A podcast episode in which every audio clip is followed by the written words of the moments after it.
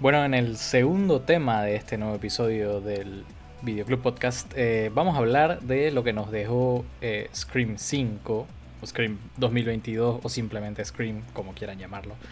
Eh, que es pánico en, Brasil. Pánico en Brasil. y lo que nos dejó, ¿no? En, en impresiones. ¿A vos qué te pareció, Hipster, Scream 5? Mira, a mí me, gustó bastante como alguien que entre este año y el año pasado eh, me vi toda la saga por primera vez. Eh, la verdad que no me había visto ninguna. Y, me gustó bastante. O sea, la franquicia, esta, toda esta saga me, gusta bastante, a excepción de la, de la 3, que, es una poronga, pero. Eh, ya, ya voy, a, voy a hablar más a detalle de la 3 más adelante, pero. Gran término. esta, nueva me. Gran término crítico. Obvio, eh, en, en, lenguaje técnico. Claro. Pero, pero no, me gustó bastante, la verdad, que sigue bastante con la, con la línea de, de terror meta eh, que satiriza bastante el, género del cual es parte. Y, y no sé, a mí me, me pareció bastante buena. ¿A vos, te gustó? A mí sí me gustó, me gustó. Encontré algunas cositas así, eh, tal vez un poco quisquilloso de mi parte, pero sí encontré algunas cosas eh, que, digamos, no me quitaron el disfrute porque de verdad que me gustó. Eh, no esperaba nada de esta película y, me entregó bastante. Entonces sí, sí, a mí yo, yo salí bastante satisfecho del cine, digamos como decís, el tema de, del terror, de, la sátira, digamos, de, la industria, no solo del, género del terror, ¿no? de la misma industria del cine, de los fandoms tóxicos, de, la misma película, digamos, o sea, se autorreferenció a más no poder. Y si bien por momentos me pareció un poquito pesado, entiendo que es, digamos, el, chiste de la saga, ¿no? O sea, esa es su parte de su identidad, digamos. Claro, o sea, yo creo que una de, las mejores adiciones que hizo esta saga a su, a, su propia historia fue meter la saga Stab, que es básicamente las películas de Scream, o sea, existen dentro de, su mismo universo. Sí, sí. y claro, además eh, el chiste es que son basadas en lo que pasó en la primera película, ¿no? Y ahí han ido construyendo. Entonces sí, ellos, como decís, es tan autorreferencial la película que, que, forma parte de, su, de su esencia, pues, ¿no?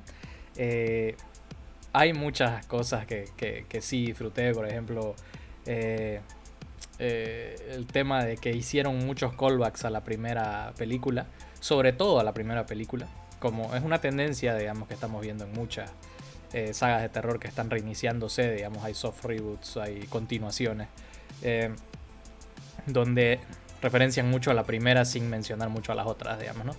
Entonces, eh, en esta sí pasó y eran muchos callbacks. menciones a personajes originales, ¿no? Obviamente. Esta, en, esta película están casi todos relacionados a los personajes de la del original. y justamente ese es parte del, del, motivo, digamos, de la vuelta de, Ghostface. Eh, sí, me, como te digo, la disfruté bastante. El, asesino, lo, el asesino me pareció eh, muy predecible. Muy predecible. Eh, lo vi desde. Es que cuando ya, cuando ya has visto esta saga, el asesino resulta siempre predecible, pero la verdad no, no sé, a mi opinión no le quita No, no, no le quito. No le quito, no le quito. Como te digo, a pesar de todas estas cosas yo la terminé disfrutando, pero sí es como que, o sea, tengo que decirlo, ¿me entiendes?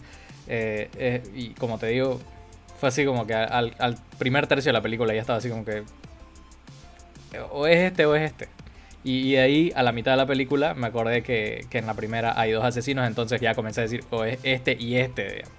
Eh, ya estaba entre este o este o este y este. Entonces ya, ya en mi cabeza ya la había armado, ¿me entiendes? Y fue así como que, como que así, no tuve que ni siquiera tener a otro par o a otra persona más de candidato. Fue así, los que dije eran.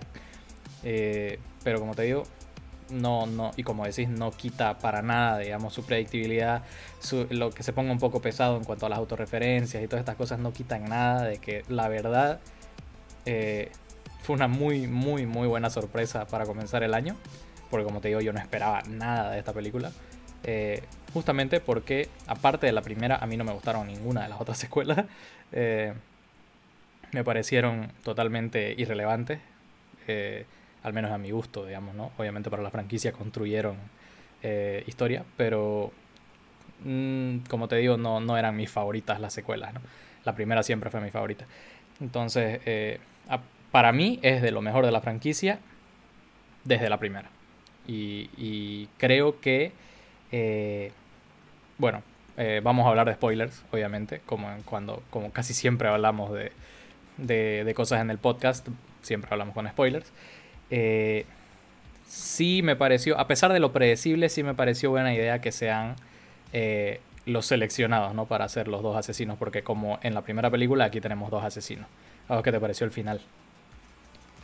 Eh, sí, me, me, gustó bastante. O sea, la verdad que me parece que hicieron una buena, una buena elección con el reveal de los asesinos y además la cuando obviamente siempre te dan su, su discurso de por qué lo hicieron y todo eso, y me pareció bastante, bastante bueno. O sea, siempre, siempre tienen cierto comentario acerca de las fandoms que, que tienen este tipo de, de películas y, y lo, lo, que son en realidad los cinéfilos tóxicos, básicamente. Así es, eh, como decís, iba con todo el tono de la película, con todo lo que la película se había dedicado, digamos, a, a hacer su crítica y su sátira eh, los motivos de los asesinos tenían que ir por ahí. Entonces eh, está bien hecho eso.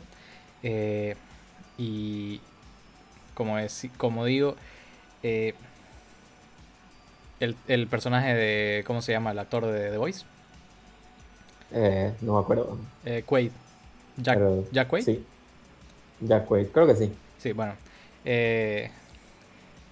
Eh, tiene el, o sea, es muy parecido su papel al de The Voice. Eh, eh, creo que es más un actor de, de estos que mantiene, digamos, la, la, la, personalidad a pesar del papel.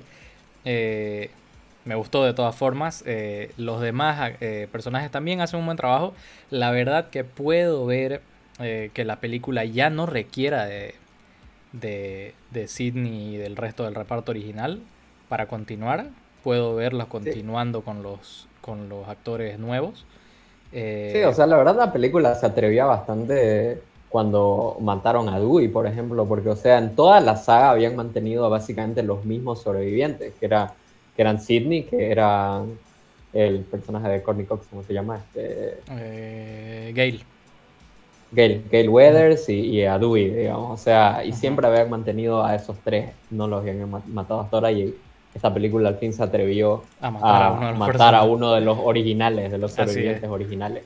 Así es, y como te digo, bueno, eh, sobrevivieron los gemelos eh, Mix, que son sobrinos de, de Randy Mix, eh, uno de los personajes originales que muere en la segunda película. sí, era, era, era mi personaje favorito, lo mataron en la segunda, porque era, te explicaba él era, Él era el que te explicaba todos los clichés del cine de terror, de cómo tenías que hacer esto el discurso que da en la primera, ¿no? Eh, en, la, tercera lo hacen aparecer por, porque grabó supuestamente un video antes de morir explicando las reglas de una trilogía y ahí te explica lo que va a pasar en la tercera, pero, bueno, la, tercera es tan mala que, no, la salvó con eso. Este, sí, la verdad, eh, están ellos. De ahí obviamente sobreviven eh, las, en este caso las Final, las Final Girls, que son las hermanas Carpenter. Eh, eh, dato curioso, el apellido es un homenaje a, John Carpenter. Eh, que serían Tara y Samantha, Sam, Sam Carpenter. Claro, igual hay un personaje, el personaje de, ¿cómo se llama este chico de 30 Reasons? Este... Que es en honor a Wes Craven, sí. Claro, su personaje se llama Wes en honor a, Así es, un Wes Craven que esta es la primera película de la franquicia que no dirige porque lamentablemente eh, falleció en 2015. 2014. O 2014 o 2015. Eh, Entonces sí, eh, los que se hicieron cargo de esta entrega fueron los directores de Ready or Not, una película del 2019, si no me equivoco. Sí, ¿no? Eh, muy buena película. Eh, eh, y claro, estaba en buenas manos, ¿no? Entonces. Es que lo, dejaron en buenas manos, o sea, lo trataron, la verdad, la saga con mucho respeto. Mantuvieron la misma fórmula, agregaron su, su estilo, obviamente, pero claro, respetando mucho lo que había construido hasta ese punto, hasta ese punto Wes Craven. Sí, sí, totalmente. Eh, construyeron sobre lo que había dejado Wes Craven, eh, le dieron un toque moderno, digamos, y, y, sí, digamos, diferenciarlo un poco de las demás, pero respetando siempre ¿no? el legado de la serie y de, la saga y, y, lo hicieron bastante bien. Eh, bueno, hablamos de que, de que pueden construir, digamos, sobre estos nuevos personajes. ¿Vos cómo ves el futuro de la franquicia en este caso? Eh, la verdad que estoy, o sea, me da curiosidad de ver a dónde puede ir, eh, siendo que ahora ya existe la posibilidad de que no se sigan sin, los personajes originales, sigan sin, sin Sidney y Gale, que fueron las que sobrevivieron esta, esta película. Eh, porque básicamente eh, al final como que dan a entender de que se lo deja a las manos de, esta nueva esta nueva chica, ¿no? La, Sam.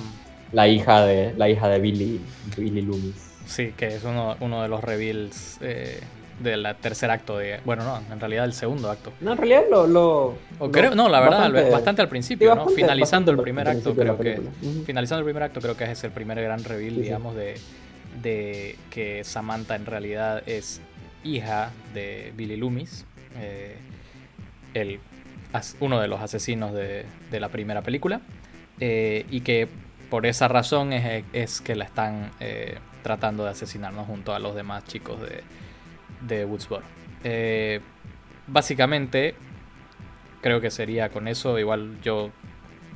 Ya te la verdad que una de mis partes, una de mis partes favoritas de la película fue eh, el diálogo inicial, la escena inicial con, con, Jenny Ortega me pareció un muy buen personaje, eh, primeramente, y, y, todo ese comentario acerca de las películas de terror actualmente y cómo mm. el terror elevado es lo que está de moda y, y, y el cine de terror ahora es más metafórico que, que como de lo que era antes. Y como, como esto le molesta al asesino, ¿no? Porque él es, él es, él es muy fanático de, de este tipo del slasher, ¿no? De, este tipo de película donde es menos, menos para pensar y más para, digamos, disfrutar simplemente, ¿no?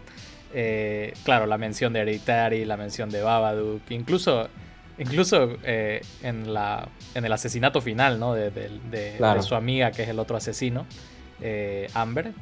le dice, antes de matarla le dice todavía, o después, no, no recuerdo si antes. Después, de, después, de, matarla, le dice todavía prefiero Babadook.